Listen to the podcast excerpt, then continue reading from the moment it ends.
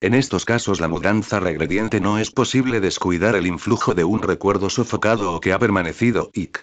La más de las veces infantil a los pensamientos que están en conexión con el impedidos de expresarse a causa de la censura. Este recuerdo, por así decirlo, se arrastró consigo a la regresión en cuanto a aquella forma de figuración en que él mismo tiene existencia psíquica. No podemos rechazar, respecto del sueño, la posibilidad de que la mudanza de pensamientos e imágenes visuales sea en parte consecuencia de la atracción que sobre el pensamiento desconecto de la cece y que lucha por expresarse ejerce el recuerdo. Figurado visualmente que pugna por ser reanimado. Según esta concepción el sueño puede descubrirse también como sustituto de la escena infantil, aterrada por transferencia a lo reciente.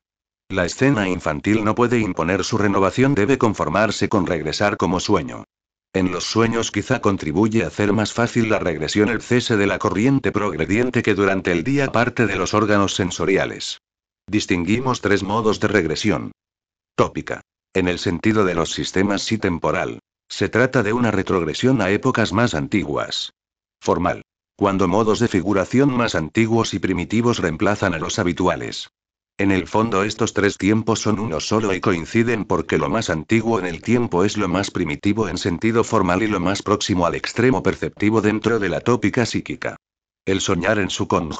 Es una regresión a la condición más temprana del soñante, una reanimación de su infancia de las emociones pulsionales que lo gobernaron y de los modos de expresión que disponía.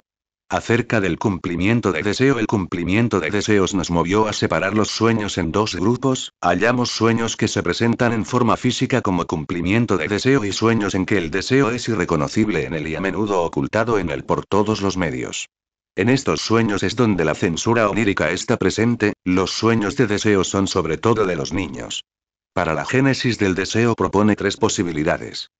Uno puede haberse excitado durante el día sin obtener satisfacción a causa de condiciones exteriores, así queda pendiente para la noche un deseo admitido y no reprimido. Lo localizamos en el PRCC. 2. Puede haber emergido de día pero tropieza con una desestimación, queda presente un deseo no tramitado pero sofocado. Suponemos que es esforzado hacia atrás del PRCC al y si se conserva lo hace desde ahí. 3. Puede no tener relación con la vida diurna y encontrarse entre aquellos deseos que solo en la noche entran en movimiento desde lo sofocado. Es del todo incapaz de transponer el SIST. IC. Una curta serían los deseos actuales que se despiertan durante la noche, deseos sexuales, hambre, sed. En el adulto para producir un sueño no basta el deseo que quedó pendiente su cumplimiento durante el día, el sueño no se produce si el deseo PRCC no tiene un refuerzo IC. El deseo CC solo es excitador del sueño si logra despertar otro deseo paralelo y los deseos IC están siempre alertas dispuestos a procurarse expresión cuando se aparece la oportunidad, y transfiere su mayor intensidad a la mayor intensidad de este.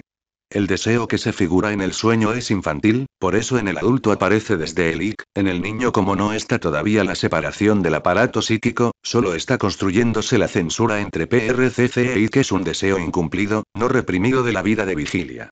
A las nociones de deseo de la vida de vigilia tienen entonces un papel secundario. Clasificación de las nociones de pensamiento que se continúan mientras dormimos. 1. Lo que durante el día a causa de algo no se llegó hasta el final.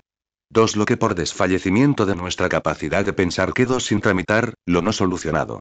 3. Lo rechazado y sofocado durante el día. 4. Lo que el trabajo del PRCC fue alertado durante el día en nuestro IC. 5. Las impresiones que durante el día nos resultaron indiferentes y por eso quedaron sin tramitar. Los sueños de displacer y los de angustia también son cumplimiento de deseo.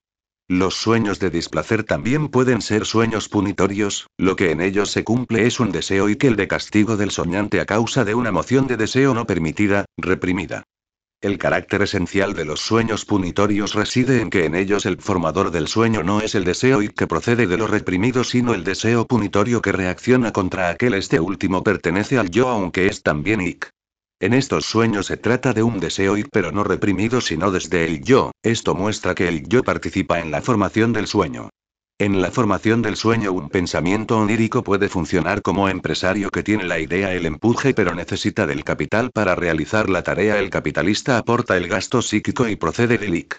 Las representaciones X son incapaces de ingresar al PRCC y solo pueden exteriorizar su efecto si entran en conexión con una representación inofensiva que ya pertenezca al PRCC, a la que le transfiere su intensidad y se deja encubrir por ella. Este es el hecho de la transferencia, esto hace que la representación del PRCC tenga una intensidad e importancia que viene por obra de la representación que se le transfiere. Loic se conecta con representaciones PRCC que son indiferentes, o desestimadas.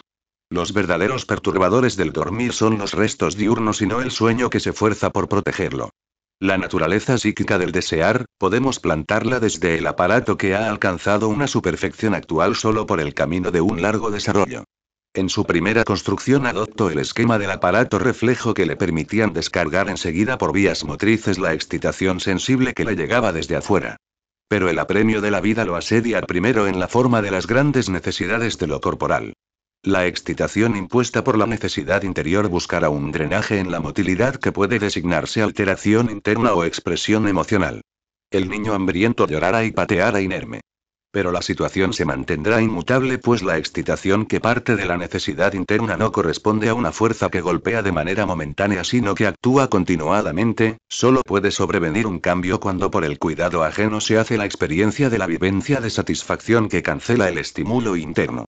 Un componente esencial de esta vivencia es la aparición de cierta percepción, en el eje es la nutrición, cuya imagen MN queda de ahí en adelante asociada a la huella que dejo en la memoria la excitación producida por la necesidad.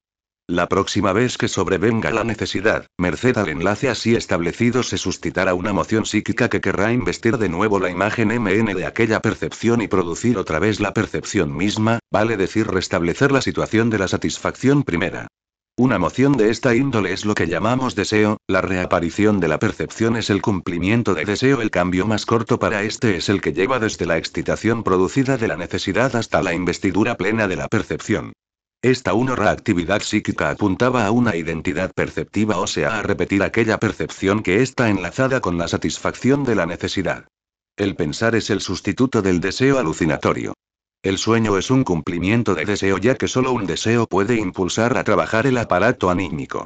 El sueño cumple sus deseos desde el camino regrediente y así conserva un testimonio del modo de trabajo primario de nuestro aparato psíquico que se abandonó por inadecuado. El soñar un rebrote de la vida infantil del alma, ya superada. Cuando se entra en reposo las puertas de la motilidad se cierran y quedan permitidas que las mociones del IC pululen porque son incapaces de poner en movimiento el aparato motor. Los sueños son cumplimiento de deseos pero también los síntomas. Este deseo de dormir al que se aferra el PRCC tiene efecto general de facilitar la formación del sueño.